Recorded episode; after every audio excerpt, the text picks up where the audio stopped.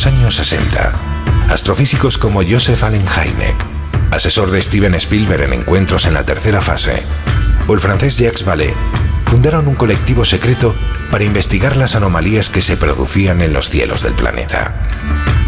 La conclusión a la que llegaron es que la ciencia, en muchos casos, no podía explicar lo que estaba sucediendo. Aquel colectivo fue conocido como el Colegio Invisible.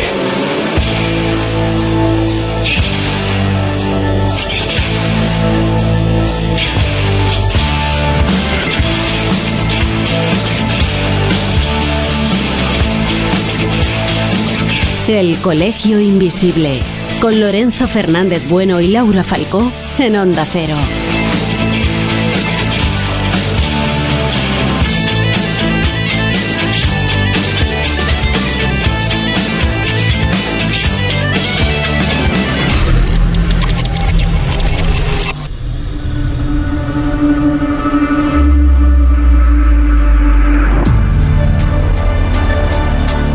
Vamos a repetir una vez más que el fenómeno ovni lleva años siendo portada de algunos de los medios de comunicación más prestigiosos del planeta.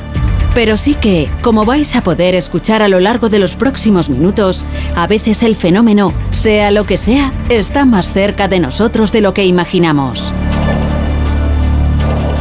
Y es que os vamos a mostrar testimonios inéditos, casos que se han producido en España y que muchas veces han sido silenciados. Hoy estarán con nosotros presentando su último trabajo, Extraterrestres, ellos están entre nosotros, dos invitados muy especiales a los que vais a poder formular las preguntas que queráis. Iniciamos un programa cargado de sorpresas.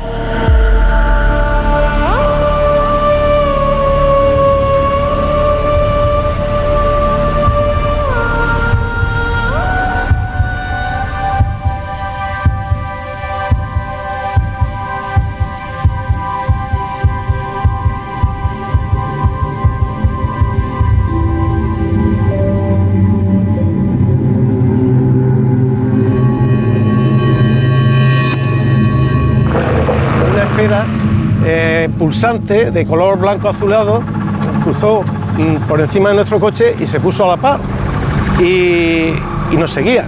Y cuando nosotros frenábamos, pues la esfera frenaba.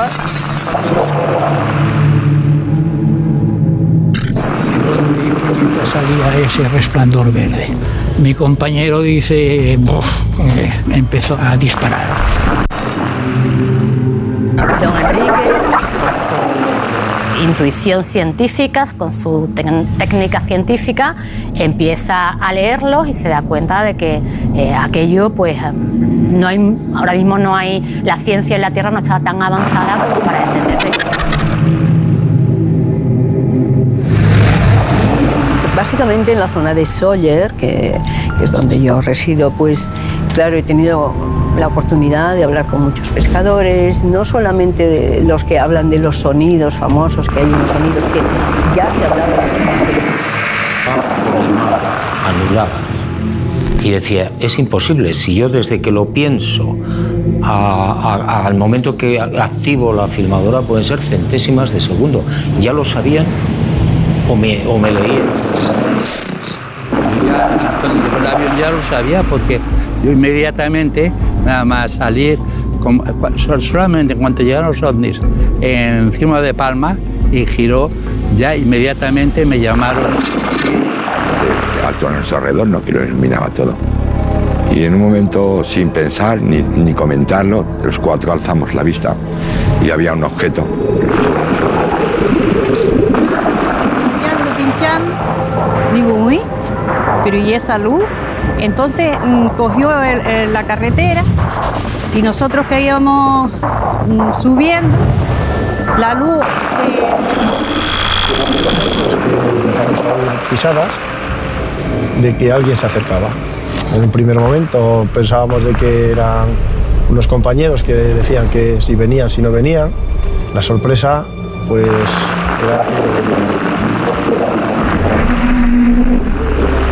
de un velero precisamente en el canal de Menorca que desapareció y de los que no se ha vuelto a saber nada más. O por ejemplo, el Henkel 111 de los años 60 que desapareció cuando ya estaba llegando a Andratx Si yo eso lo veo en otro lado, sí que estaría hablando de que yo vi un ovni de no sé de dónde, pero de muy lejos seguramente. Sí, sí, yo eso lo tengo.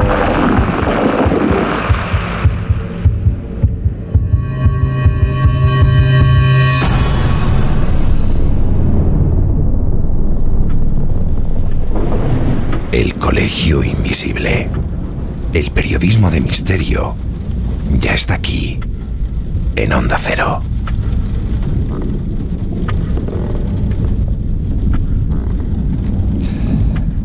El periodismo de misterio ya está aquí, siempre lo decimos, es quizás una de las marcas de, este programa desde que empezamos hace ya tres años y pico en Onda Cero. Buenas noches, ¿cómo estáis? Hoy quizás va a ser un programa mucho más periodístico porque quizás llevamos meses con la matraca de los extraterrestres, que si parece que la cosa se pone seria, que si ahora, bueno, pues metemos una especie de bomba de relojería friki para que vuelva a dejar de serlo, vamos, que da la sensación que hay gente muy interesada en que no dejemos de hablar de ello. Y nosotros hoy lo vamos a hacer. Y lo vamos a hacer en voz de lo que para este equipo es fundamental dentro no solo del fenómeno ovni, sino de cualquier investigación que se realice. Porque muchas veces atendemos al fenómeno, pero nos olvidamos de la pieza principal. La hemos podido oír al comienzo de este programa, el testigo. Porque el testigo, nosotros podemos decir en los años de recorrido que llevamos caminando por esta España nuestra, por este mundo, buscando precisamente la voz de aquellos que han vivido este tipo de fenómenos, os podemos decir que en un porcentaje muy elevado, no voy a decir un 99, un 100, un 98, da igual, es un porcentaje muy elevado, el testigo dice la verdad. Y al experto se agarra como si fuéramos el último clavo, precisamente porque no nos reímos de ellos. El testigo dice la verdad. Lo importante, y siempre lo diremos, es saber qué hay detrás de esa verdad. Laura Falcó, buenas noches. ¿Qué hay detrás de esa verdad? Buenas noches. Pues pueden haber muchas cosas. Yo siempre pienso que esa verdad puede tener múltiples cabezas, aunque a veces se manifiesta con una sola imagen. Fíjate, decía un querido amigo, José Antonio Caravaca, que en esto de la ufología y del fenómeno ovni es uno de los mayores expertos. Yo creo que es, no exagero, no sería andaluz exagerado si digo que no solo en España, sino prácticamente en el mundo entero. Él dice que esto es como que el fenómeno es una especie de pulpo que está detrás de un muro y nosotros solo vemos los tentáculos. Por eso pensamos que son diferentes fenómenos, pero realmente detrás del muro está aquello que lo causa. Bueno, como explicación es interesante, ¿verdad? Al menos yo creo que tiene atisbos de poder ser al menos real o creíble. Bueno, pues deciros que es ahora mismo la 1 y 40 minutos, estamos en el estudio 1 de Onda Cero Radio y esto significa que no solo vamos a hablaros de cosas que tienen que ver con la actualidad, sino que además vamos a tener esta noche invitados, vamos a tener mucho testimonio y además Jesús, buenas noches querido mío. ¿Qué tal? Vamos, Muy buenas noches. Vamos a dejar las redes sociales abiertas, ¿verdad? Están Y abiertas. las vías de contacto. Tenemos sorteo, ahora daremos más detalles, pero ya saben los invisibles y las invisibles que nos pueden buscar en diferentes eh, plataformas. En Facebook estamos como El Colegio Invisible en Onda Cero, nuestra página oficial. En Twitter e Instagram como arroba coleinvisibleoc de Onda Cero. Y sobre todo en esas redes, principalmente en Twitter, estamos muy muy conectados y muy pendientes del hashtag coleinvisibleoc, que va a ser clave para estar en contacto con los oyentes. Y ya saben también que tenemos un número de teléfono, un número de WhatsApp al que pueden enviarnos sus mensajes de texto, pero también sus notas de audio con sus historias, sus testimonios, sus sugerencias y hoy también sus preguntas. Importante. El número es 628 985-161, repito, 628-985-161 con el prefijo 34 si nos escriben desde fuera de España. Entre todos los que nos escribáis o nos dejéis mensajes, preguntas, lo que queráis, esta noche vamos a sortear tres ejemplares de un libro que ha salido publicado la semana pasada, el miércoles pasado, y que se titula Extraterrestres, ellos están entre nosotros. Escrito por una persona muy crítica y además apoyado en unas ilustraciones maravillosas por otra persona que es un artista increíble que esta noche va a estar con nosotros. Ahora os iremos desvelando claves, pero antes nos falta, nos falta dar la bienvenida, ¿verdad, Laura, al más ufólogo de este equipo? Esto te lo voy a dejar a ti. Sí, sí, no, efectivamente. Esto sin Josep no sería lo mismo. Manifiéstate. Muy buenas noches. Pues contento, como siempre que se habla de ovnis, que no de extraterrestres. Claro. Porque no sabemos quién tripula. Es más, según los últimos informes del Pentágono, este fenómeno que muta a medida que va pasando el tiempo, ha mutado a unas esferas de metro y medio a cuatro metros y salvo que sean extraterrestres muy enanos, casi Mm. como las momias de nuestro amigo Maussan, difícilmente podrían estar tripuladas. Y la esfera de las esferas ha aterrizado en Las Vegas. ¿La habéis visto? Es una pasada. El, No. ¿Lo habéis visto? La- el, el- bueno, pues es- ya es un, es un emblema, es un icono ya prácticamente de Las Vegas. Es el edificio más caro de los que se han construido. Es una esfera gigantesca que el otro día fue inaugurado. Bueno, todo lo que tiene alrededor son pantallas LED. Imaginad, es brutal, de una calidad 16K creo que es. Y el otro día lo fue bautizado, ¿no? Digamos que de esta forma fue bautizado por el grupo U2 y fue- en fin, tuvo que ser un auténtico espectáculo. Allí se pueden meter más de 30.000 personas, en fin. Es la esfera es de las esfera. esferas. Eso sí que es un- una nave extraterrestre porque es una auténtica pasada. Pero en fin, para hablar de, de esto, de, de lo que es este libro y del contenido que tiene, ahora avanzaremos un poquito más, pero sí me gustaría, Laura, antes que nada, puesto que yo creo que ya tenemos al otro lado del teléfono al artista, porque es un artista que ha ilustrado este libro, mm, yo creo que es importante que lo presentemos como se merece porque realmente aquí no hay inteligencia artificial, aquí hay inteligencia puramente humana con una creatividad brutal que ha sido capaz de poner mm, rostro, escena, imagen a casos de los que prácticamente solo teníamos las crónicas. Anda, te lo dejo a ti. Pues mira, hablamos de Javier Domínguez Jadoga. Él es diplomado en enfermería, fotógrafo, formador en fotografía, con más de 300 reconocimientos a nivel nacional e internacional. También es ilustrador, escultor digital y un gran apasionado del fenómeno ovni. Es además autor de Taxonomía ET, Galería de Seres Imposibles, que rescata las, clásima- las clásicas perdona, taxonomías extraterrestres de los 70 a través de una amplia recopilación de ilustraciones digitales inéditas, con rostros pues, de entidades espectaculares de la ufología mundial. Y además desvelemos ya un secreto. Es colaborador de la tercera temporada de la serie Extraterrestres. Ellos están entre nosotros, emitida en DIMAX. Efectivamente, que además Bienvenido. es la que da, eh, bueno, pues da un poco la, la idea de que se haga este, este libro. Él participa, ahora lo vamos a oír. Pero efectivamente, Javier, ¿estás por ahí? Buenas noches, ¿qué tal estáis? Entras como un cañón, ¿eh? Aquí, aquí sigo, aquí Sí. sigo. ¿Qué tal estáis? Pues encantados de, de recibirte, de disfrutar de tu arte, de, de tu, en fin, hay que decir que eres una persona que conoces muy profundamente todo lo que tiene que ver con el fenómeno ovni, por eso tienes esa sensibilidad y capacidad de, de reflejar mediante tu arte, pues lo que has hecho, por ejemplo, en, en este libro. Pero para empezar con, con esta pequeña entrevista, ¿cómo te da por empezar a recrear lo que, bueno, pues en muchos casos no tiene Quiero decir que en cierto modo tu imaginación, de manera fidedigna, podemos decir, ha creado escenas y personajes de lo que prácticamente no existía ni un solo documento gráfico. Pues bueno, antes que nada, agradeceros eh, eh, bueno, el honor de estar aquí con vosotros, ¿no? A estas altas horas de la madrugada. Yo tendría que estar acostado, pero bueno, haciendo un esfuerzo Eso por sonado, compartir con vosotros. reproche, ¿eh? En absoluto, en absoluto. Para mí, como digo, un placer, amigo. un placer y sobre todo si vamos a hablar de, de ufología. Pues bueno, lo que me comentas, Lorenzo, eh, nosotros de pequeño, ¿no? Crecimos con, con estos libros, eh, esos títulos que estuvieron tan de moda, ¿no? Esos, esos libros de otros mundos. Y bueno, eh, navegando entre esas páginas amarillentas de, eh, firmados esos, esos títulos tan interesantes de Rivera, de Benítez, de Ballet, von Daniken, eh, el argentino Serpa, Fuller, Sagan, Colosimo, ¿no? Los clásicos. Pues lo primero a lo que yo me iba, lo primero que intentaba localizar dentro de todas esas páginas era el contenido gráfico del libro.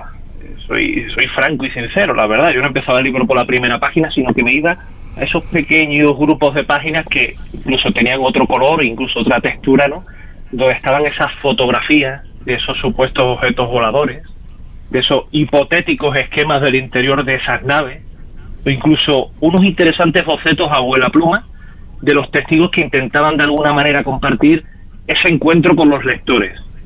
digamos que de alguna manera toda esa información gráfica que yo me topaba en esos libros, en esos títulos, a mí me resultaba insuficiente. No sé si compartís esa sensación conmigo. Sí, total. Necesitaba de alguna manera eh, poder recrear esas escenas, eh, eh, esas imágenes, como digo, esos bocetos, eh, eh, recrearlos de una forma más fidedigna, ¿no? Eso que había quedado grabado a fuego en la retina de nuestros testigos, compartirlo, como digo, de alguna manera a través de una ilustración de una obra lo más real posible. Esa era la idea, ¿no? Javier, yo conozco tu trabajo, sé cómo te lo has currado, pero es importante porque muchas veces nos quedamos con este, por ejemplo, en este libro hay un cuadernillo de 40 páginas donde recreas los grandes casos de la ufología española, algunos de ellos, ¿no? Pero muchas veces el, lector se queda con esa imagen bonita que puede gustar más o menos, con unos colores, unos colores más apagados, más encendidos, pero eh, lo que no se queda nunca es con el trabajazo que hay detrás de cada creación artística. Sí, totalmente de acuerdo, Lorenzo. Hoy, además que estamos acostumbrados, ¿no? A, utilizar esas inteligencias artificiales, como decías anteriormente, donde mandamos una orden, una orden a través de palabras, una frase, y automáticamente el programa en cuestión de segundos nos lanza esa escena, ese trabajo que para un creativo podría suponer incluso semanas o meses de labor.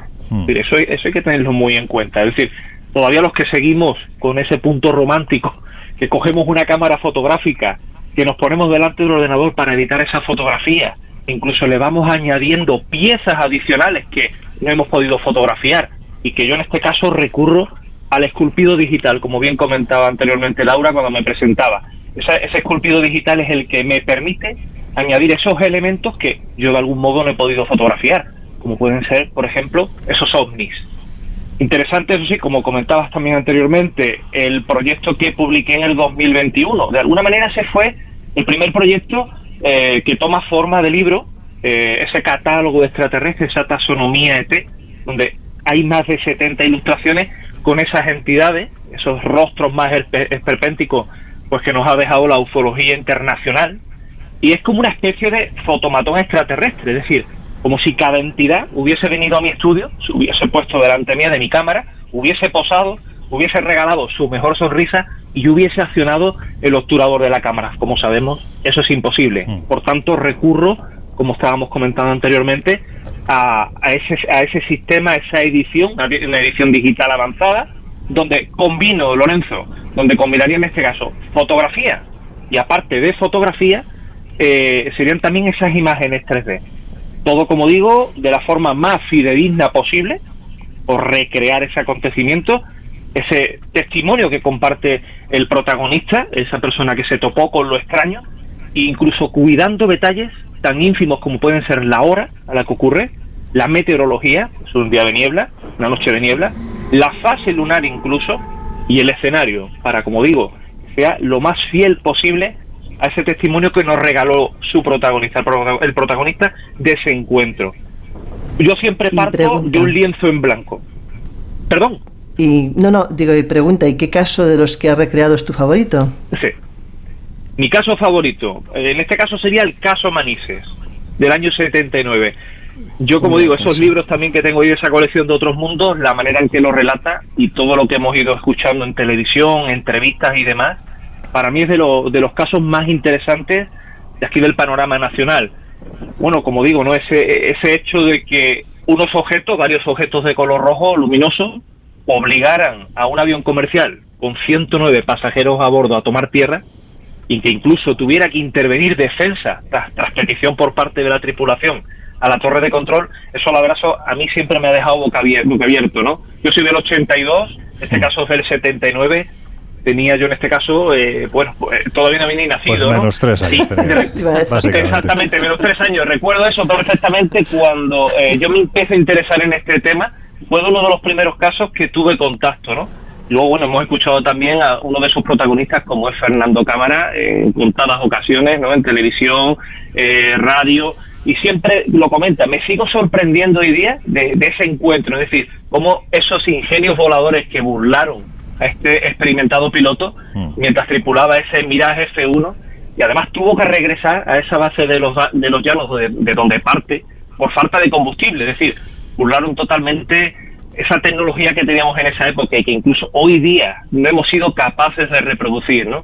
La que esos objetos luminosos, pues, como esa forma troncocónica, Mm. que dentro del libro aparece una ilustración donde recojo ese, eh, ese, ese objeto no como tal, eh, como decían, que estaba totalmente estático y pasó de inmediato a superar la velocidad que traía el caza de cámara, mil kilómetros por hora, una cosa exagerada. Eh, un pequeño logro, que esto es- en este caso es de, de José Guijarro, hay que decirlo. Un- bueno, un pequeño gran logro, ¿no? Porque siempre se ha hablado de este caso y se ha acudido a Fernando Cámara, pero sin embargo, de Miguel Morlán, que era el director del aeropuerto de Manises en aquel tiempo, en Valencia, muy poquito se ha hablado, porque de hecho él mismo decidió, a partir de este incidente, que no volvía a hablar, no quería hablar en medios de comunicación y nosotros, gracias a Josep, a una labor de investigación tremenda, conseguimos llegar hasta él, a un hombre que tenía 87 años, con una lucidez brutal y lo que nos contó fue absolutamente demoledor. No tenía ninguna duda de que aquel aparato no solo obligó a aterrizar al avión, sino que incluso aterrizó en la pista militar, porque hay que decir que este aeropuerto estaba compartido por la parte civil y la parte militar, y volvió a aparecer hasta dos meses después. Bueno, pues todo eso está en el libro, pero Laura, querías preguntar algo más, ¿verdad? Sí, bueno, eh, igual que te he preguntado pues cuál era tu favorito, ¿cuál te despierta más miedo, más terror? Bueno, eh, aparte de terror, eh, yo también diría ese pavor que puede originar una abducción, también curiosidad. Pero yo me quedaría con un relato, y en este caso es el relato de Nicolás Martín Sánchez, eh, Colás, ¿no? Como Colás. se le llamaba a esta señora de allí de Cambroncino. A mí, yo creo, de las primeras víctimas de- del fenómeno OVNI aquí en España, bueno, yo el simple hecho, eh, cuando conocí la historia de este señor, de imaginar a Colás topándose eh, con lo desconocido, ¿no? En aquellas tierras urbanas de principio del siglo XX, a mí todavía me sigue produciendo escalo- escalofríos, la verdad que sí. Es más, eh, dentro del libro, una de esas ilustraciones incorporadas está dedicada a, a este señor, a- a- al que se llamó el mártir de Cambroncino, y bueno, dedicada con mucho mimo, mucho tiempo, para conseguir recrear el- ese momento del avistamiento de la luminaria. Y yo he visto algunos dibujos a través de internet, a través de libros, ¿no? Que es cuando ataca esa luz, esa luminaria, a Colás y a su montura. Yo en este caso, como digo, me dedico al momento previo a ese ataque. Es interesante cuando Colás se percata de esa luminaria flotando sobre las aguas del río, ¿verdad? Que de alguna manera le conduce a la muerte debido a esas quemaduras que, como decía el médico eh, que lo trató, que nunca había visto nada igual y que le parecía muy similar a lo que podía ser eh, víctima de una eh, radiación ionizante por las descripciones ¿no? que daba ese médico. Fue en el mes de mayo de 1917, mientras en Rusia se estaba produciendo la, la revolución rusa, la revolución bolchevique. En Fátima, tres pastorcillos estaban viendo a la Virgen. Y a apenas 700 kilómetros en línea recta, un pastor, Nicolás Sánchez Martín, se estaba enfrentando a algo que desconocía, que no sabía que era en plena noche y que hizo que al cabo de tres días falleciese. El primer mártir, ¿no? La primera víctima de estos temas. Eh, Josep, querías preguntar, tenemos cuatro minutos No, si es simplemente poner en valor el, el trabajo de, de Jadoga, que de alguna manera me recuerda, me evoca a la figura del dibujante en los juicios. Sí, sí, porque sí, sí. eh, Qué buen es, ejemplo. es muy importante cuando un testigo describe, y esto, eh, tanto tú como yo, que ya Mm. tenemos unos cuantos años, eh, Tú más. yo más, sí, eh, sa- sabemos que cuando estás frente al testigo, por ejemplo, eh, Juan José Benítez es de los que iba haciendo dibujitos, le decía, pero se parecía a esto, y iba rectificando Sí, el dibujo sí, sí, a medida que eh, el testigo iba dando más detalles, ¿no? Y a mí el, el Hay que trabajo- tener la capacidad de Juanjo ¿eh? para dibujar así. Sí, porque Laura, tú es- estarías casi al nivel que también dibuja Sí, sí, Bueno, sí, sí, sin duda, pero vamos. Entonces quería poner en valor precisamente eso, ¿no? Eh, de- del, del trabajo de, de Jadoga, porque eh, co- comparto contigo el hecho de que cuando tú tienes un libro delante, eh, buscas la ilustración que es la que te ayuda a configurar el cerebro eh, para ver eso. Porque si tuvieras una fotografía, seguramente no te la creerías. Así es, así es, totalmente de acuerdo. Y nos pasa hoy día, vemos cualquier fotografía y de, de momento la ponemos en, en tela tela, de de, juicio, ¿no? Sí, sí. Eso es un fake, eso es un montaje, eso se lo han sacado de la manga, así es, tal cual. así es. Javier, querido, nos queda prácticamente unos minutillos para, para terminar ya con esta entrevista. Quien quiera, pues vamos a ir colgando, de hecho, a lo largo de la noche, alguna de las creaciones que ha realizado para este libro, extraterrestres, ellos están entre nosotros, creaciones artísticas fantásticas de Javier Domínguez Jadoga, pero mm, si alguien quiere ver tu trabajo, te quiere seguir, quiere saber quién eres, ¿de qué forma puede hacerlo?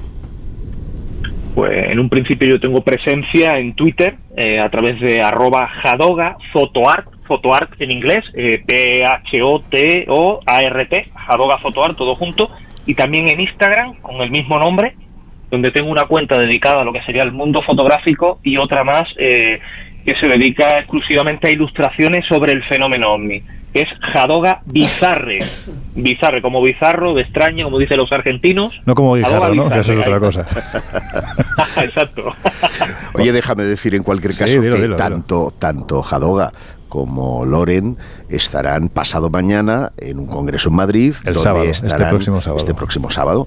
Sí. Eh, ya no pasado mañana, ya es mañana. Eso es. Eh, donde, donde estarán firmando ejemplares de este libro Extraterrestres, ellos entre nosotros, que ha editado la esfera de los libros. Efectivamente, además ahí también, bueno, pues hablaremos de algunas interioridades de este trabajo, os contaremos algunos casos inéditos y Javier pues va a hacer un despliegue brutal de estas imágenes que, vuelvo a repetir, no quiero ser cansino, no quiero ser exagerado, es que yo a Javier lo conocí a raíz del libro Taxonomía y flipé tanto que dije, yo con este tío tengo que hacer algo. Y bueno, pues ese algo está ahora encima de la mesa y es un auténtico placer porque además, aparte de esto, este libro, que tiene proyección en televisión y que dentro de muy poquito tiempo lo vais a poder ver el estreno en DIMAX, ya os daremos más, más datos.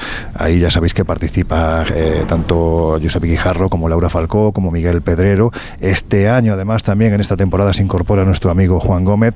Eventualmente ese punto escéptico también nos, lo da Javier Ortega. Javier, Javier Ortega, ya te voy cambiando el nombre. Jesús Ortega. Y además, a esta temporada se incorpora también Javier Domínguez Jadoga en una de las, mm, bueno, secciones más chulas que hemos hecho. Que nos queda poco tiempo, amigo, que nos vemos en apenas unas horas en este décimo Congreso de Misterio y Enigmas de la Historia, aquí en Madrid. Más datos, viajesprisma.com, espaciomisterio.com y que va a ser un placer darte un abrazo y compartir contigo el conocimiento tan extenso que tienes de estos temas pues eh, estaré encantado de compartir allí con vosotros. Gracias por este ratito tan interesante, por supuesto, compartiendo, como digo, hablando de OVNI, que esto nos apasiona y que ahora pues se ha puesto tan de moda de nuevo, ¿no? Mm. Javier, un abrazo muy fuerte y, nada, pues hasta dentro de unas horas. Y a vosotros os dejamos ya, que nos quedan muy poquitos segundos, en la fantástica compañía de nuestros compañeros de los servicios informativos de Onda Cero Radio. Estáis en un colegio invisible en el que los minutos pasan muy rápido. Enseguida volvemos.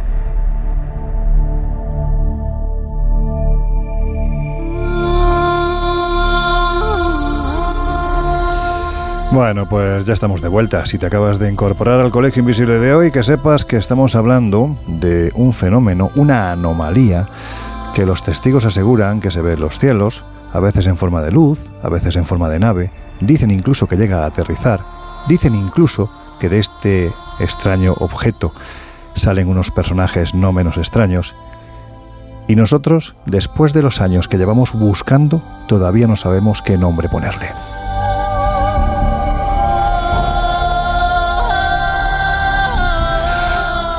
Pero sí sabemos que detrás hay muchos testigos que cuentan, nos cuentan la verdad, su verdad, lo que ocurrió. A lo largo de esta hora vais a escuchar algunos de los testimonios algunos incluso inéditos, de los que hemos conseguido rescatar. Pero antes, Jesús también es importante para nosotros, no solo el testigo, sino también la voz de nuestros queridos invisibles. Pues sí, rápidamente recuerdo redes sociales. Eh, ya saben que estamos en Facebook como el Colegio Invisible en Onda Cero, pero sobre todo en estos directos a través de Twitter e Instagram, arroba coleinvisibleoc.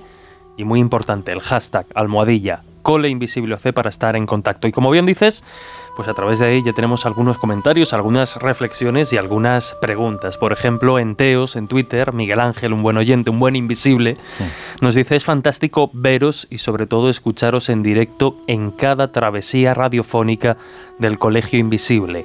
Gracias por dignificar el misterio con vuestro periodismo de lo desconocido y poner en valor, y eso yo creo que hoy es muy importante, el testimonio del testigo. También nos dicen gracias por estas noches tan instructivas e interesantes que nos ayudan a entender mejor estos temas. Un saludo y felicidades a todos los que lo hacéis posible. Ángel desde Girona. Y como digo, también hay alguna pregunta, y esta casi que te la lanzo a ti, porque tiene relación directa con el libro, y sé que no solo es que hay algún caso de esas características, sino que hay uno muy importante. A través de WhatsApp, Mapi nos preguntaba, buenas noches desde Tenerife. Mi pregunta es si hay algún caso en el libro que haya pasado en Canarias. Un saludo. claro, es que aquí la cuestión es cuántos casos no han ocurrido en Canarias. No, sí, sí, hay, hay muchísimos casos en Canarias. De hecho, en, la, en Tenerife, tuvimos, eh, hemos pasado prácticamente por todas las islas, ¿no? En Fuerteventura hemos conseguido testimonios absolutamente brutales de la que está considerada la luz popular más antigua de España, la luz de Mafasca, y, es otro enfrentamiento brutal con la palabra del testigo que de repente empieza a reír nervioso, se pone a llorar, no sabe qué le ha ocurrido, pero lo cierto es que esa luz, especialmente los llanos de Betancuria, pues parece que tiene una especial predilección desde hace ya bastantes décadas, pero si hay un momento que para mí fue muy, muy emotivo eh, fue esa entrevista que pudimos realizar en la playa de la Tejita, eh, pues eso, ¿no? muy cerca del Médano en Tenerife, en, el mismo lugar donde 45 años antes ocurrió pues uno de esos casos clásicos dentro de la ufología española. En este lugar se reunían hace casi 50 años eh, tres personajes muy conocidos dentro del panorama de estas temáticas en las islas. Por un lado, Paco Padrón, histórico Paco Padrón. Por otro lado, Emilio Burgón. Y finalmente, Suso Santos, que posiblemente era el menos conocido. Bueno, pues ellos entonces, estamos hablando de hace más de 40 años, eh, intentaban experimentar lo que nosotros llamamos investigar, pues ellos también lo hacían, ¿no? Y entonces cogían la Ouija para intentar experimentar contactos con inteligencias de otros planetas. Fijaros la mezcla, ¿no? Eh, es que tenía que ser, bueno, yo entiendo que debía de ser algo verdaderamente romántico, ¿no? Enfrentarte a eso. Y de repente ellos, a través de la Ouija, como experimentadores, empezaron a recibir mensajes e incluso una cita previa. Y fueron a la Tejita, a la playa de la Tejita, y esa cita se materializó. Observaron un objeto enorme que incluso llegó a iluminarlos en su vehículo. Ellos estaban dentro del coche, casi casi no se atrevían a, salir. Y de hecho, bueno, pues llegaron a la conclusión de que a la vuelta para Santa Cruz, pues hubo ahí una pérdida de tiempo. No saben si en el momento en el que salud le dio pudo producirse lo que dentro del ámbito ufológico se podría denominar abducción. Es decir, es un caso muy, muy completo del que el último testigo de la Tejita, Suso Santos, hacía casi 50 años que no hablaba. Y fue un momento verdaderamente emocionante sentarnos en esa playa, en el mismo lugar donde aconteció todo, y hablar tranquilamente 50 años después de lo que le había ocurrido. Y lo contaba con una verdad que vuelvo a repetir, yo no sé qué fue lo que le ocurrió. Yo intento mantener, como le pasa aquí a mi amigo Jesús, un cierto grado de escepticismo en todo lo que hago, especialmente en estas temáticas. Pero cuando alguien te cuenta eso con toda la verdad por delante, Mira, no sé si hablar de instinto, no sé si hablar de que ya los años hacen que mm, percibas quién te la intenta colar y quién no. Y aquel hombre en aquel lugar no me la intentaba colar.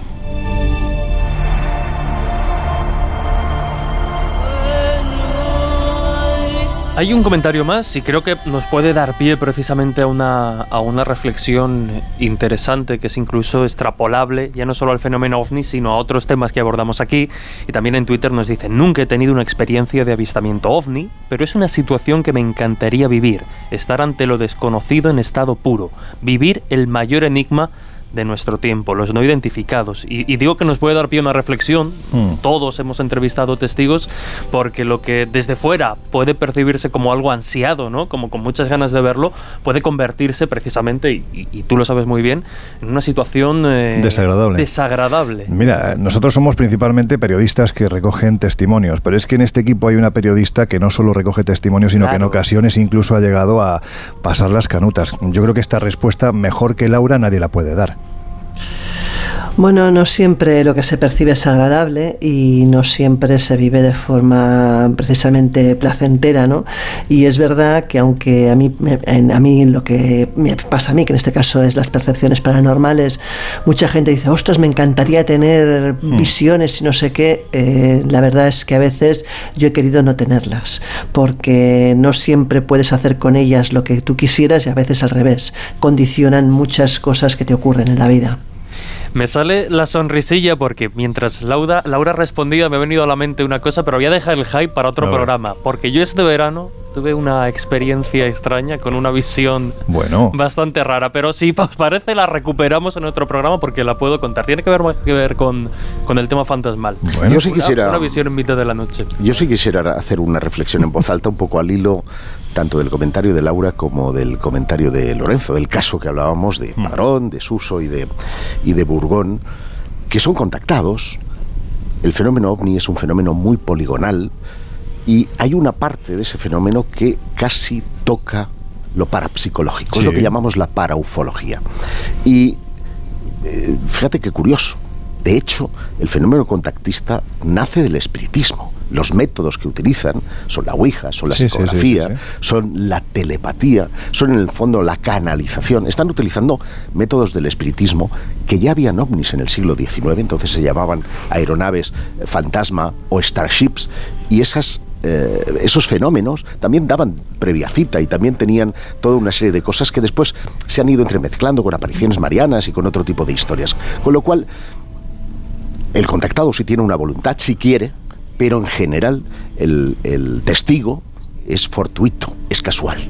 Y de hecho, al hilo de esto que comentaba Josep, es muy interesante porque en esos primeros años, ya finales del 19, comienzos del 20, con todo el boom y el auge del espiritismo, muchos defendían precisamente que cuando el espíritu desencarnaba y, salía del cuerpo, a donde iba o donde situaban era precisamente en otros en otros planetas. De hecho, fíjate, eh, Camille Flammarion, que fue uno de los mm. astrónomos más brillantes del siglo XIX, abrazó las tesis espiritistas después de leer a, a Allan Kardec. Él creía por observaciones astronómicas. Estamos hablando también de una época en la que Lowe y Schiaparelli veían eh, canales en Marte, que él creía que Marte podía estar habitado. Y eh, al sumarse al espiritismo de Kardec eh, y reflexionando acerca de la reencarnación y de cómo podían llegar los espíritus a la Tierra, decía, no, no, bueno, es que como el mundo es muy plural, cuando aquí no hay suficientes almas, vienen de otros planetas y los que mueren de aquí se van a otros planetas también. ¿no? Laura, no sé si quieres comentar algo. Es que tenemos ahora, estamos en directo, 2 y 15 minutos de la madrugada. Laura está en Barcelona y nosotros tres estamos en Madrid, por lo tanto, bueno, pues a veces copamos demasiado la conversación y también es interesante lo que puede contar Laura en este sentido.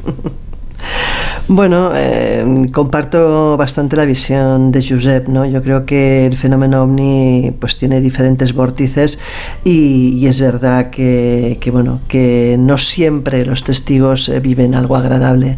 Es más, yo creo que la mayoría de testigos que, sobre todo en esas experiencias donde ha habido abducciones, mm. eh, lo recuerdan con auténtico terror y de hecho es algo que les persigue toda su vida y que les traumatiza. Me quedo con lo que decías tú hace, hace unos minutos, ¿no? No siempre la experiencia es agradable, siempre hay alguien que te dice, oye, es que a mí me gustaría.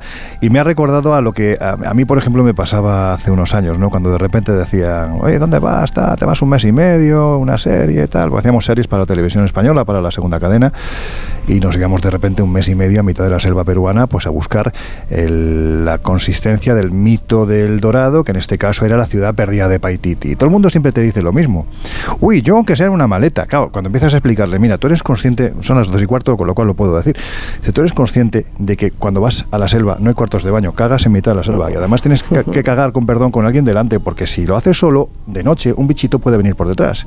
Y los bichos que hay allí Dicen que los grandes no son tan peligrosos como los pequeños, porque a los grandes los ves, pero cuando tú ves al pequeño, el pequeño hace ya un rato que te ha visto. Entonces, mm, estas cosas, pues sí, tienen su punto romántico, bonito, de contarlo, de la anécdota, pero luego es verdad que hay partes que no son, bueno, pues muy agradables y aún así, y aún así lo seguiremos haciendo.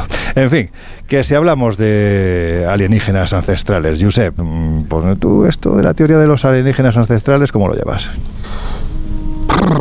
Pues, pues lo llevo. A ver, yo tengo un libro que se llama Aliens Por eso te lo pregunto, jolines. Por lo tanto, sería, sería muy chungo que me tirara eh, piedras en mi propio en mi propio tejado. ¿Hubo visitas de extraterrestres en el pasado? Creo que sí, y he puesto el creo de creer porque no hay ninguna prueba que lo demuestre. ¿no?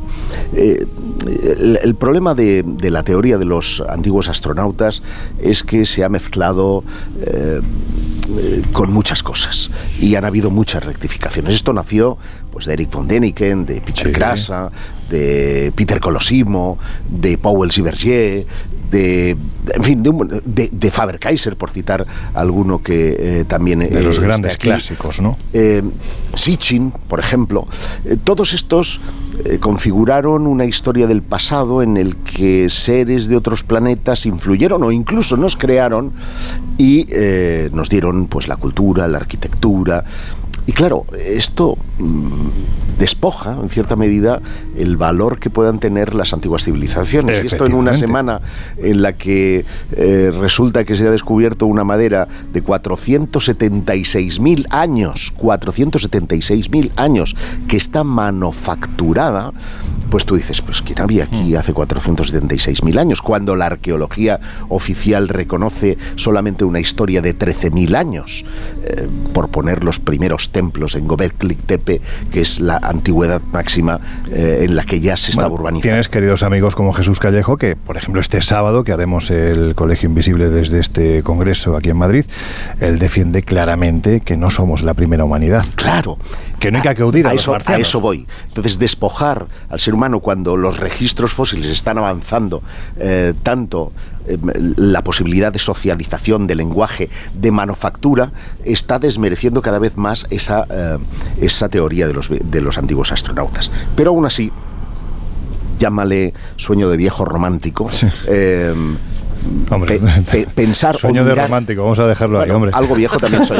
Mirar a las estrellas y, y sentir que hay algo que te une a ellas Mm. y que esa misma fotografía que tú estás viendo del cielo es la misma que habían visto hace 400.000 años, Mm. hace 13.000, hace solo 200 años, eh, hay un nexo de unión que quién sabe, quizá, tal vez, eh, pueda justificar que visitantes de otros mundos vinieran a la Tierra y plantaran aquí, sea por la panspermia o sea por un medio más mecánico, el, eh, la vida eh, y nos crearan. Bueno, menos mal que fuese la vida, no fue un pino. Eh, Jesús, ¿tú qué opinas? Estaba de- pensando lo mismo. Sí, verdad, ya, sí, es que aquí la telepatía funciona. La telepatía funciona. ¿Tú qué opinas? Bueno, a ver, ya- un escéptico. Ya sabes que, que a mí me cuesta mucho más adherirme, digamos, a esta, a esta idea o a esta propuesta, aunque salvando las distancias, y yo creo que Josep No te cortes, di que no te la crees y ya está, no pasa nada. No, pero, pero no me la creo por, por, por una razón, porque la mayoría de sus eh, promotores, eh, Josep ha citado a unos cuantos, quizá el más popular es precisamente Von Daniken, eh, las propuestas que, que hacen, los argumentos que muchas veces eh, utilizan, mm, han quedado muy, muy obsoletos, han quedado muchos de ellos desfasados, superados y de alguna forma desmontados.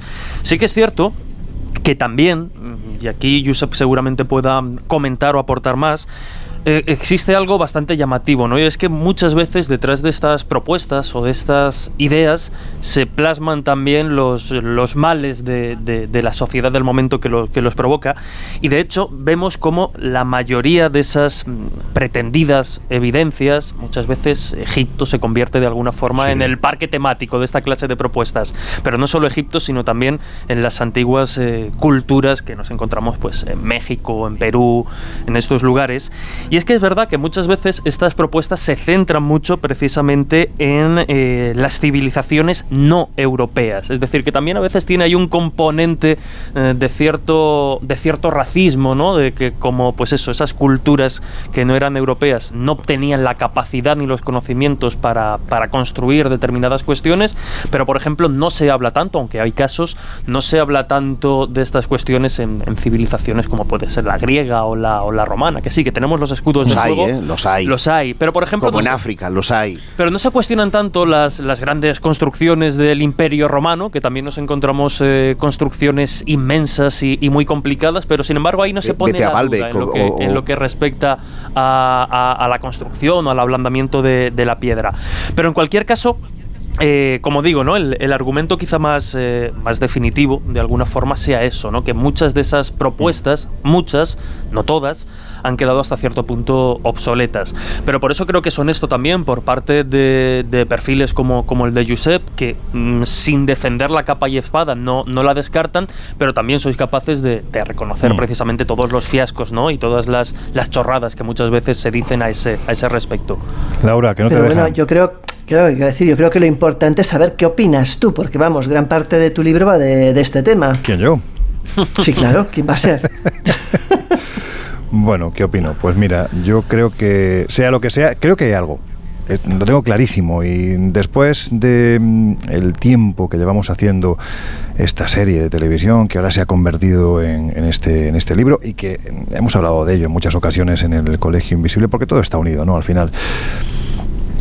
Cuando a mí me dijeron que presentara una serie de televisión que iba sobre marcianos, la verdad es que se me quedó la cara a cuadros, porque quienes me conocen saben que a mí me encanta todo lo que tiene que ver con la historia heterodoxa, quizás un poquito la parapsicología, la investigación, la exploración, mm, lo más tangible, ¿no? Y yo me quedé un poco de piedra y le pregunté a los productores ejecutivos de DIMAX que por qué pensaban en mí para, para presentar un proyecto así. Y les dije claramente, me dijeron claramente algo que, que, bueno, me rompió los esquemas. Dijeron, mira, precisamente por eso, porque eres escé- escéptico, porque si en un momento determinado te planteas dudas, no crees lo que estás viendo, eso lo vas a transmitir al telespectador. Pero de igual modo, si al final llegas a la conclusión de que algo puede haber, el telespectador lo va a captar también. Entonces, yo, después de estos tres años buscando testimonios, algunos de los cuales ahora ven la luz en, en este trabajo, ¿no? yo estoy convencido de que es algo antiguo, de que es manipulador de que en ocasiones incluso es difícil de digerir. Creo, y lo hemos dicho a lo largo de estos minutos, que el testigo no miente, pero hay que intentar averiguar, bueno, pues qué es lo que hay detrás de, su verdad. Y creo que el fenómeno, sea lo que sea, se camufla de forma magistral en nuestras creencias. Por eso es relativamente fácil, si le echamos tiempo y también, por supuesto, esfuerzo y, en ocasiones mucho dinero, descubrir ciertas claves que indican que en un tiempo pasado estuvieron merodeando por los núcleos habitacionales del ser humano. Y estoy hablando de hace milenios, ¿no? Y ojo, que les llamamos ovnis, extraterrestres, como queráis, porque realmente no sabemos qué son. Yo creo que el fenómeno es mucho más humano de lo que imaginamos y por lo tanto mucho más real. ¿Y hasta dónde te remontas en esa búsqueda de posibles vestigios? Bueno, tú me conoces muy bien y aquí mis dos compañeros también sabéis que durante muchos años he estado pateándome gran parte del planeta porque me convertí en un auténtico friki de todo lo que representaba el arte rupestre. El arte rupestre nos remonta a un tiempo muy pretérito, es decir, estamos pasando del calcolítico e incluso al neolítico, ¿no? 10, 11, 12 mil años.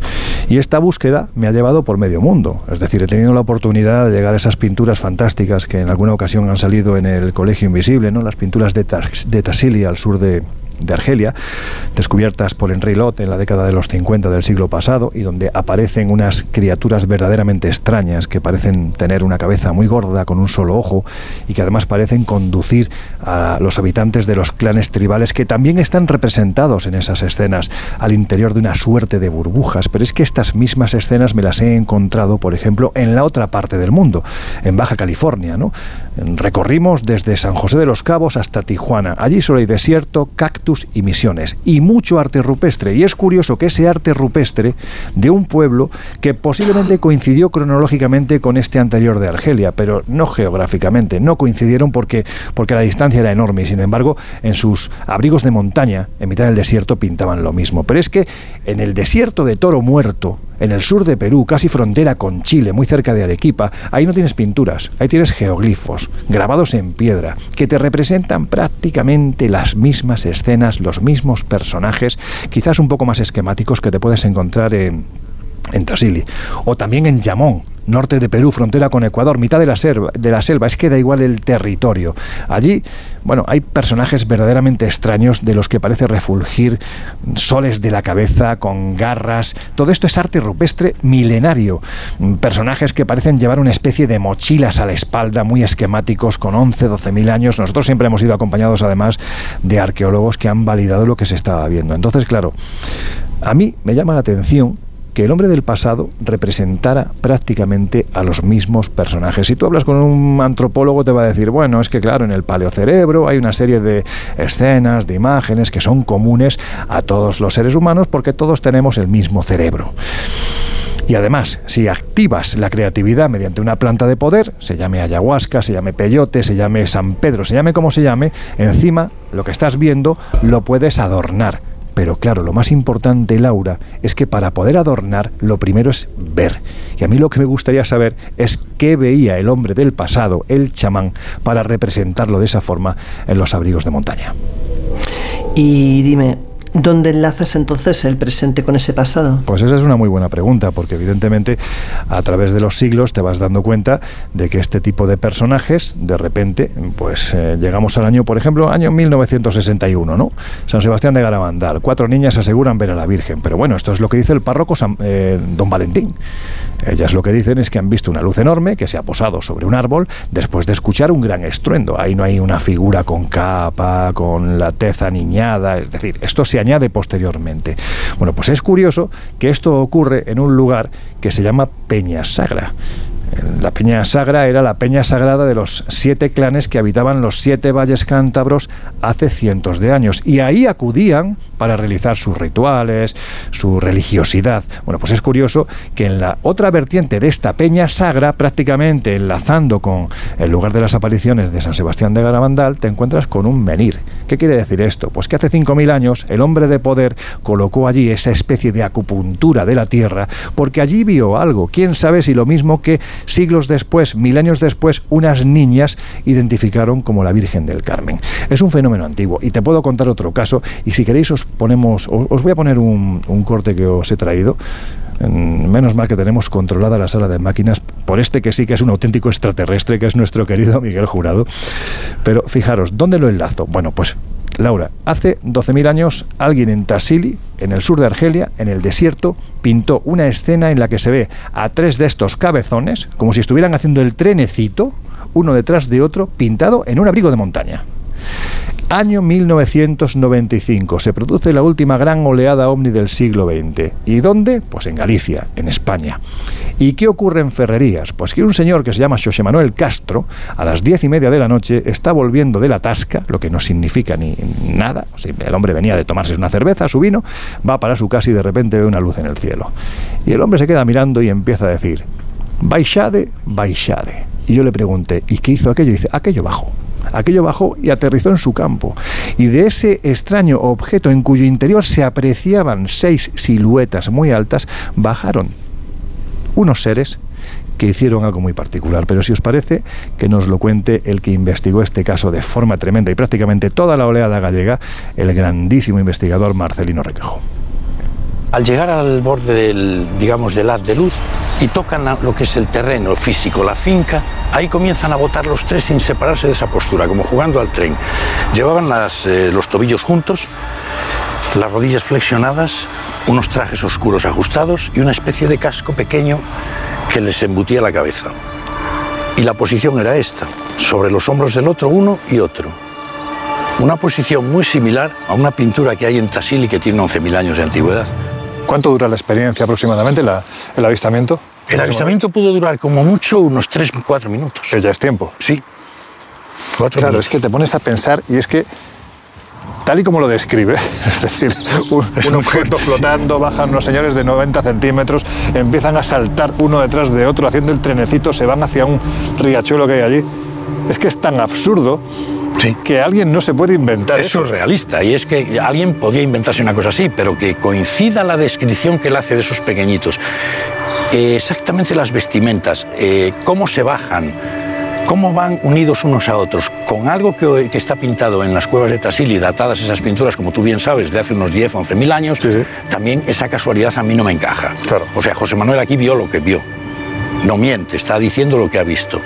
Yo me pregunto cómo José Manuel pudo, eh, sin conocer, porque me consta que no conoce el- las pinturas de Tassili, hacer una descripción tan exacta de esas pinturas en los elementos que bajaron aquí en su finca. Y lo que te aseguro, Laura, es que José Manuel Castro no sabía lo que era Tassili. No, no, ya te creo. Pero, y pregunta, ¿sigue el hombre actual representando artísticamente lo que ve, aunque lo que vea no siempre se pueda explicar? Pues, pues fíjate, eso es lo que yo me pregunté y por eso recurrí a un querido amigo que tengo aquí a, a la derecha, que es el gran Josep Guijarro. Le pregunté, oye, Josep, ¿tú tienes idea de si hay ahora mismo pintores, gente del mundo del arte, del artisteo, en el mejor de los sentidos, que esté representando experiencias? Yo iba más por el tema de las experiencias parapsicológicas, oníricas, pero de repente me dice, pues fíjate, hay un ejemplo que es paradigmático de, esta búsqueda, ¿no? Que, está reflejada tanto en la serie como en este, en este libro, ¿no? que es el caso de un señor que a mí me rompió el alma cuando tuve la oportunidad de entrevistarlo en el corazón de Barcelona. Se llama Robert Gimós.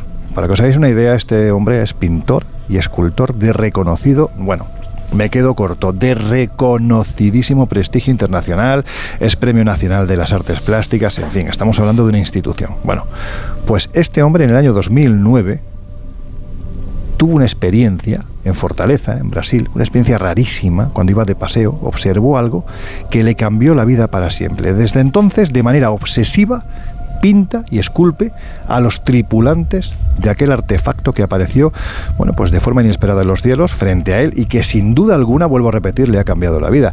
Fijaos si le ha cambiado la vida, que ha hecho que las principales galerías en las que él exponía, y no estoy hablando de galerías solo de España, sino del mundo entero, ya no se acuerden ni de él ni de su obra. Si os parece, es que es un homenaje a alguien muy valiente que a pesar de todo se sigue enfrentando, mm, valga la redundancia, a todo y a todos. Lo escuchamos. Robert, ¿cómo era su vida antes del año 2009? Bueno, pues eh, igual, pero sin, sin haber visto a estos seres. Pero quiero decir, usted antes de, de esta experiencia que ahora vamos a, a relatar y vamos a profundizar en ella, ¿a usted le había interesado esto del fenómeno ovni, fenómeno extraterrestre? Para nada. Para nada. Para nada. No me interesaba. No, no, no los ve, no existe. Un pintor necesita ver para, para, para expresarlo. Una manzana, un bodegón, lo que quieras, una cara, un personaje. Necesitas ver. Si no, no te puedes inventar nada. No hay nada para inventar. En ningún ismo, ni, ni Dalí, ni el surrealismo se inventaban nada. Cogían de la realidad. Siempre se parte de una experiencia Siempre previa. Se parte de la realidad, claro. Si no lo has visto, no. Es imposible. Es algo que me ha cambiado la vida. Llevo, creo, 14 años y no y continúo. Todavía estoy sacando cosas relacionadas. Este testimonio forma parte de una entrevista que forma parte a su vez de la nueva temporada y es que os puedo decir que es que se me caía el alma a los pies al ver a este hombre que vive en una casa verdaderamente bonita. Son cuatro plantas en el centro de Barcelona. Esto no quiere decir que viva bien, porque prácticamente está siendo ayudado por familiares, por amigos, porque ya no vende nada y es uno de los grandes representantes del arte de la pintura española del siglo XX y de principios del XXI y también de la escultura, ¿no? Y todo por no renunciar a algo que a él, que para él fue absolutamente real. Él decía, algo que no existe no se pinta, yo pinto lo que he visto, por lo tanto lo que he visto existe. Josep, tú lo has conocido, yo no sé qué impresión te ha dado a ti este hombre. Pues eh, la misma que te ha generado a ti, la, la sensación de estar frente a una persona que se ha obsesionado a consecuencia de una experiencia que le ha marcado de por vida y que es el común denominador de aquellas personas que han tenido encuentros cercanos con ovnis. Existe la, la sensación a nivel público de que todos los testigos son iguales. Y el testigo es nada lineal. El, el, testigo es, tiene perfiles muy variados y los hay que pueden ser sencillos pastores, eh, los hay que pueden ser pilotos de avión, los hay que pueden ser incluso astrónomos y científicos, los hay políticos, los hay de toda clase y condición. Y eso hace que la experiencia eh, pase por el filtro de nuestras mentes pero cuando a, a veces, todos perdona, ellos filtro cruel. a veces filtro Claro. cruel, pero cuando todos ellos que han tenido, insisto, encuentros cercanos, no estamos hablando de lucecitas, eh, ves que su impacto les ha motivado un cambio tan eh, bestial, pues eh, es que piensas que algo hay. Hay un ejemplo. Ahora nos, vas a contar esos ejemplos de élite, ¿no? Podemos llamar, ¿no? La ufología científica le da más validez a este tipo de testimonios, pero, pero Laura, es que no puedo evitarlo porque es que además estamos hablando de algo que, que- que- realmente mm, sale del ámbito de la razón y se va al ámbito de las emociones. Y sé lo que estoy diciendo y por qué lo estoy diciendo, pero es que qué difícil es defender algo así, defender que a ti te ha ocurrido o que te está ocurriendo o que vives algo que muchas veces no puedes explicar, pero que forma parte de tu vida, sea la experiencia de Jimos o sea cualquier experiencia vinculada a lo paranormal, lo espiritual. Bueno, yo siempre digo que llevo muchos años, muchas veces en mi vida que no conté eh, lo que me ocurría, salvo al círculo más cercano, porque evidentemente contar según qué cosas es meterte en tela de juicio, es que la gente te valore y yo solo me atreví a empezar a hablar abiertamente y públicamente de mis experiencias cuando me di cuenta que ya no tenía nada más que demostrar, es decir, que tenía un perfil profesional, social y público más que respetable. Pero hasta ese punto yo no hablaba públicamente del tema porque sabía que lo único que podía conseguir era que hundieran todo, desde mi carrera profesional hasta mi imagen pública. Es que además Es me, así. me imagino que, que en muchas ocasiones es, es una sensación terrible el decir, vamos a ver, no puedo contar esto porque sé que se van a reír, pero es que además tengo la necesidad imperiosa de contarlo porque si no lo cuento no voy a saber qué ha ocurrido, por qué ha ocurrido y por qué a mí. Porque muchas veces el ser humano busca ese apoyo, ¿no? Una explicación de alguien que le diga, oye, pues a ti te ha pasado esto, por esto, por esto, por esto, o no te preocupes porque hay más gente a la que le pasa. El estar callado y no poder contarlo es terrible terrible. No, es horrible, ya te lo digo yo. Y no solamente eso, sino que en mi caso, que además muchas de las videncias tienen una consecuencia posterior, eh, tienes aquella especie de angustia de decir, ¿y si no lo cuento y por no contarlo no lo evito y pasa una desgracia?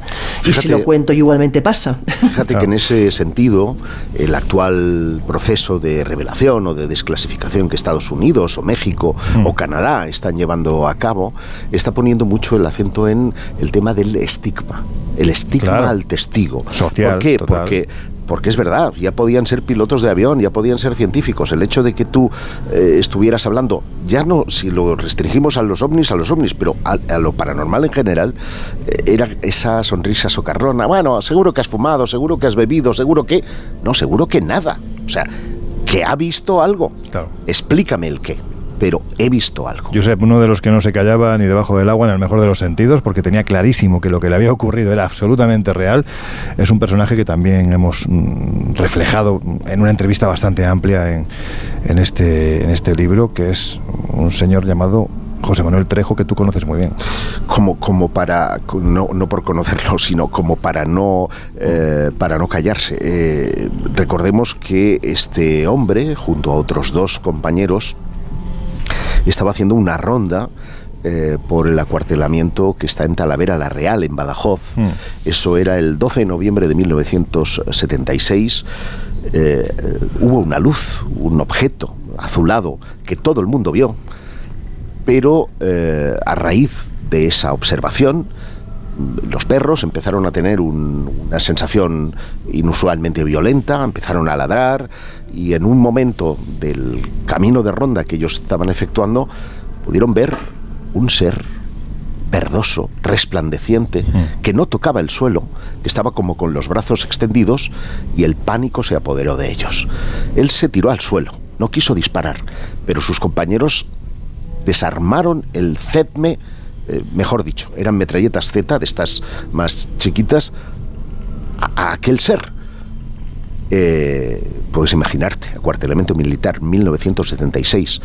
Me decía Trejo que habían armas nucleares en el polvorín, que es otra de las constantes que vamos a ver muchas veces eh, en el tema de los ovnis. Bueno, les recogieron eh, en estado de pánico, les llevaron primero a enfermería, después les detuvieron. Hay una anécdota que voy a contar, yo creo que no se ha contado nunca, y es que al día siguiente Juan José Benítez estaba en aquel acuartelamiento vestido de militar. Buscando la información. Vestido de militar. Qué grande. Y, le dijo, ¿qué ha pasado? O sea, yo no, esto ni la hacía. Bueno, el caso es que aquel hombre eh, se, fue a la zona a recoger los casquillos. No había casquillos. No había eh, eh, perforación. Es verdad que era una valla, no era una pared. Mm. pero aquello estaba intacto es todo un misterio y tú sabes, porque le has entrevistado, eh, que él cuenta además que a partir de aquel momento eh, hay un desarrollo de historias muy, muy, muy curiosas que ya rozan la parapsicología, porque él fue trasladado a Madrid, fue ingresado mm. en un hospital, estuvo a punto de suicidarse. Mm. Efectivamente. Es uno de los expedientes que forma parte de esa nómina de documentos desclasificados en el año 1992. Desclasificado parcialmente. ya que dices eso, porque lo que se desclasificó son los eh, documentos de prensa. Sí. Pero ni los interrogatorios, ni las actas, no hay nada. Todo eso está secreto. Bueno. ¿Por qué?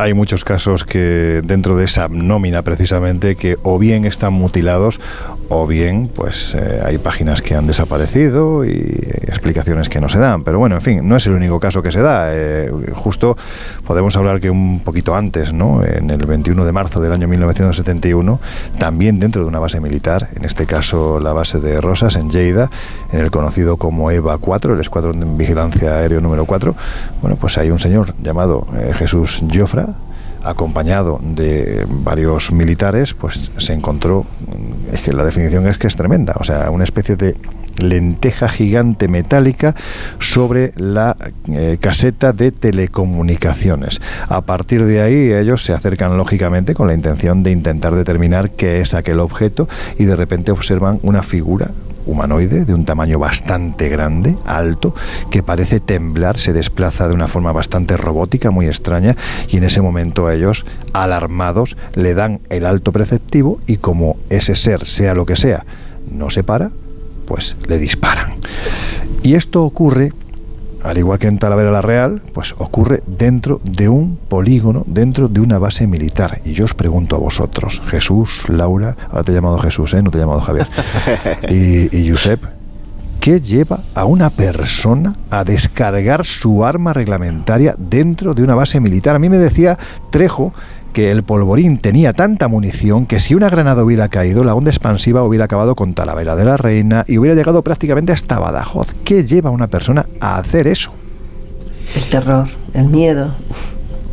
Mm, la verdad es que es, que es así. De hecho, esta clase de, de casos, precisamente por la implicación y el impacto emocional en el testigo, eh, ya desde una posición crítica o escéptica, incluso, pues eso, al margen de la posible interpretación de eso que haya podido ver, el hecho de que te lleve a, actuar así, eh, con las consecuencias posteriores, sobre todo cuando hablamos de personal militar, ya es indicativo ya no solo de que el testigo obviamente no miente, sino de que algo ha tenido, algo realmente extraordinario ha tenido que, pasar para... Es que se van al calabozo, ¿eh? Claro, claro, por eso digo, eh, no valoras ni siquiera las consecuencias porque en ese momento realmente no te importan, ¿no? Estás ante algo que no eres capaz de, comprender. Entonces, cuando se dan esas situaciones, eh, desde mi punto de vista, ¿no? Ya como, como periodista sí que le da ese valor extra al, al testimonio porque ya hay algo, algo en juego, ¿no? Como mínimo esas eh, consecuencias posteriores. Entonces te hace pensar y reflexionar precisamente en qué demonios ha podido pasar ahí, qué ha podido ver o qué procesos mentales han podido jugar eh, en, ese, en ese momento para, para actuar de esa, de Pero no forma. Te, no te compro lo de los procesos mentales porque... Eh, por joven que seas, eres un militar de reemplazo. Tú imagínate que es una falla de tu percepción y que es un señor, que es un oficial, un suboficial. Estás disparando un arma, estás intentando matar. Por lo tanto, es que temes realmente por tu vida, que temes por tu existencia. ¿Qué has visto para que eso te genere el terror? No identifiques con nada y estés seguro de que disparando te vas a sentir protegido.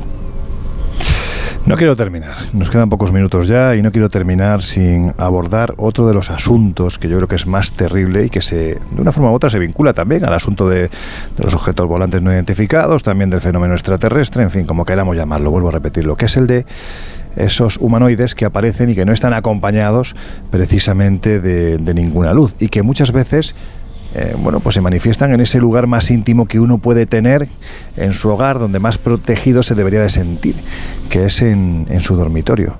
Laura, los visitantes de dormitorio, esto sí que da miedo, ¿verdad? Hombre, eh, la verdad es que sí. A ver, hay que entender todo lo que puede ser un visitante de, de dormitorio. Evidentemente, suele ocurrir al inicio del sueño, se produce como consecuencia, según la parte más científica, el análisis más científico, como consecuencia de un fallo en la transición de la vigilia del sueño o viceversa. Y mientras la persona se encuentra todavía consciente, lo que ocurre es que no puede moverse ni tan siquiera los párpados. Eso, pues imagínate el terror que tiene que suponer cuando tú sientes que que tu, que tu cuerpo está vivo, que tú respiras, que tú sientes, que tú ves, pero no puedes mover nada. Y eso se acompaña habitualmente con visiones periféricas de a veces sombras negras, a veces bolas de luz, a veces el famoso hombre del sombrero, el famoso monje, o incluso de seres cabezones de ojos grandes. Las explicaciones son múltiples y además es algo que se replica no solamente en Europa, sino en muchos países con diferentes nombres, no es una cosa solamente nuestra. ¿no? El caso es que las explicaciones son muchas, van desde los extraterrestres, desde pensar que son visitantes de dormitorio de otros planetas que lo que buscan es experimentar o quizás tomar muestras, desde pues que pueden ser proyecciones de nuestras mentes, de nuestros miedos más ancestrales, más primitivos, hasta que pueden ser pues quizás apariciones, es decir, entes difuntos cercanos o no a nosotros que pretenden ser percibidos y que utilizan pues ese momento de la vigilia donde la persona es más eh, indefensa, donde es más fácil penetrar en su conciencia para manifestarse. También se baraja la idea de que este fenómeno no sea tan paranormal como pueda parecer mm. y que se debe precisamente pues, a cosas más eh, materiales como puede ser el estrés, los desfases horarios, la privación del sueño o incluso trastornos de pánico, ¿no? Porque de hecho ese tipo de fenómenos pueden ocasionar no solamente esa parálisis, sino también esa sensación de no estar solo y de poder percibir incluso sombras en la periferia de lo que es la visión de, lo, de la parte óptica, ¿no?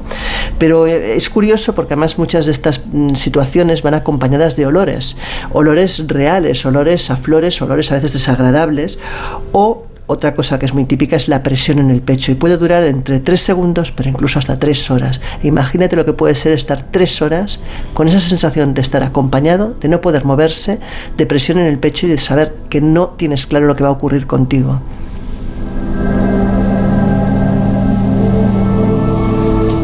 Fíjate, me preguntabas hace unos minutos que dónde establecía yo esa conexión de este fenómeno que yo creo que es muy antiguo, ¿no? La prehistoria, bueno, nos podemos remontar incluso viajando en nuestra particular máquina del tiempo, atravesando la Edad Media, llegando hasta el día de hoy. Pues es que en la Edad Media, por ejemplo, eh, Enrique Cornelio Agripa hablaba de este tipo de seres como la manifestación diabólica de lo que se denominaba incubos y súcubos. Y súcubos. Demonios masculinos y femeninos que incluso fueron representados en el arte. Demonios que en el año 1981 un señor, un neoyorquino llamado Will Stryber, que en su libro Communion de repente en la portada sacó un rostro muy similar a lo que se definía en plena Edad Media. Y además ese rostro por primera vez fue reconocido por cientos, miles de personas de todo el planeta que por primera vez eran capaces de decir, así era la criatura que se aparecía en mis sueños. Es que aquí cuando vas mm, dirimiéndote, ¿no? En cierto modo, entre esa fina línea que separa la realidad de la leyenda, se puede convertir en algo verdaderamente aterrador, ¿verdad? Pero si os parece, precisamente por retomar el hilo de la actualidad, si os parece, vamos a escuchar el testimonio de una persona que una noche cualquiera se enfrentó a una de estas visiones. Estaba yo solo en casa, ¿vale? Eh, estaba acostado, ya había terminado el día y bueno, eh, eh, intentando dormir y de buenas a primeras mmm, me encuentro que no estoy solo en mi habitación. Y abro los ojos y empiezo a ver una sombra o algo parecido a, a, a una sombra y era un señor con capa, con sombrero eh, y era algo terrorífico. En ese momento yo me, yo me paralizo, no sé qué, qué hacer y lo único que se me ocurre es decir que se fuese. Y hago lo, típico que sale en, las películas y que hace todo el mundo. Arroparme con la manta, cerrar los ojos fuertes y volver a abrir los ojos. Total, que descubro, me, descubro, me descubro de, de la manta y allí ya no había nadie. El Colegio Invisible, en Onda Cero.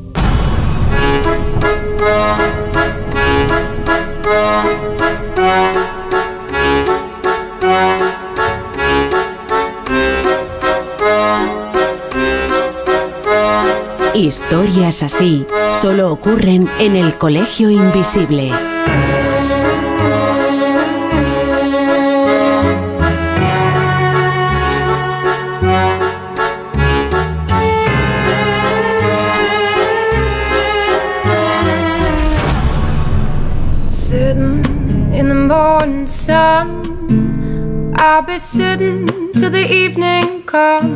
Música más amable para suavizar, para suavizar este tipo de testimonios. Un abrazo enorme para Gabriel, la voz, la última voz que habéis escuchado, testimonio valiente de verdad de lo que le ocurrió una noche cualquiera.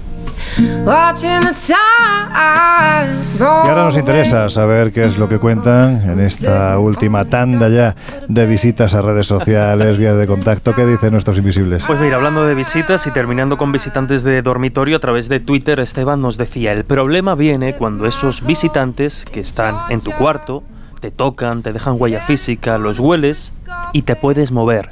Te das cuenta de que está pasando y lo peor, que se repite varias noches y nadie te cree.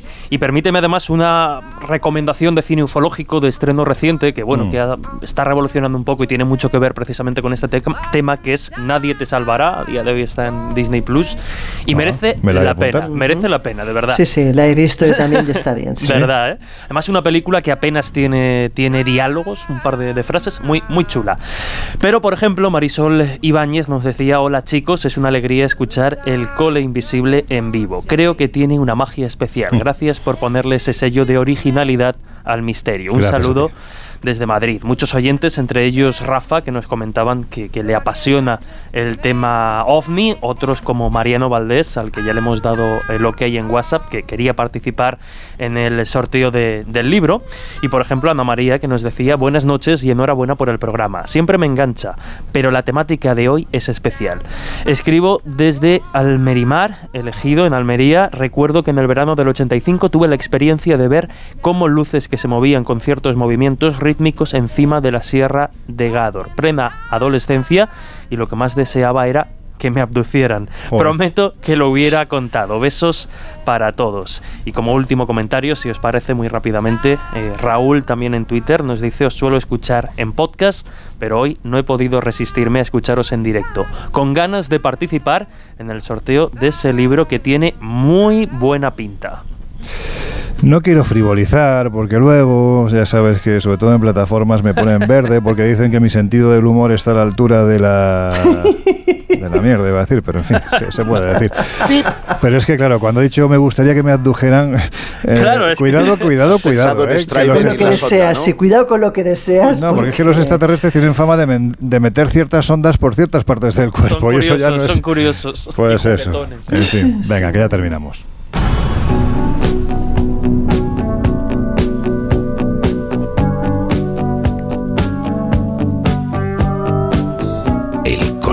Invisible, con Lorenzo Fernández Bueno y Laura Falcó, en Onda Cero.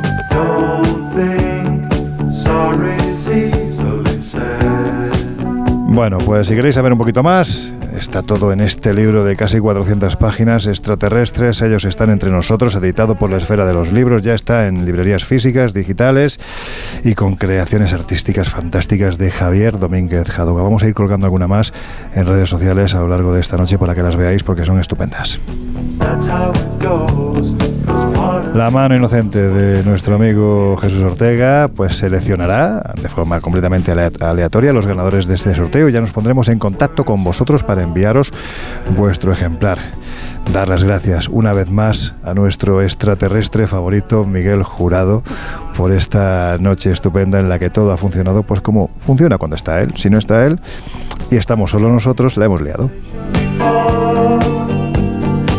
Y sabed, sabed que dentro de apenas 24 48 horas estaremos en el décimo Congreso de Misterios y Enigmas de la Historia. Todos los datos los tenéis en viajesprisma.com y en espaciomisterio.com, donde, por cierto, Josep, brevemente, acabáis de colgar un evento de noviembre, que es una auténtica pasada también. Tiene Será mucho que ver con lo de esta noche. Próximo día 25 de noviembre en el Hotel Central de Zaragoza, donde vamos a reunir a dos mediums de calado internacional, un español que es Miguel Lizarralde y a Marilyn Rosner. Y además estará con ellos La maestra de ceremonias. maestra de ceremonias Laura Falcolar.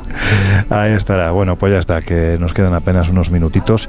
Así que, pues chicos, que un placer como siempre estar con vosotros en este programa en directo y a seguir haciendo cositas buenas. Jesús Ortega, te escuchamos mañana. Dragón Invisible, Radio Sí, Castilla-La Mancha. Sí, sí, sí, hablando de Pazuzu, que se estrena el Uy, exorcismo. demonios, demonios. Vaya, vaya, vaya.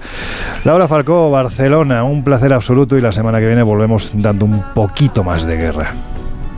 Pues sí, aquí estaremos para no dejar a ningún oyente solo. Yo sé, Jarro, amigo, tú con esto de la ufología, como decía una persona a la que quise muchísimo, se te hace el culo Pepsi Cola, aunque sea una marca, ¿no? Aunque claro, como tienes ahí la cerveza, yo creo que vamos más, por ahí, no por esos tiros. Bueno, buenas Que te noches. gusta No, mucho, ¿no? No, no voy, a, no voy a ahondar, no voy a ahondar. Y los ovnis. Y a vosotros ya os dejamos. Bueno, lo primero, le mandamos un beso enorme a nuestro querido José Luis Salas y os dejamos con su fantástico equipo.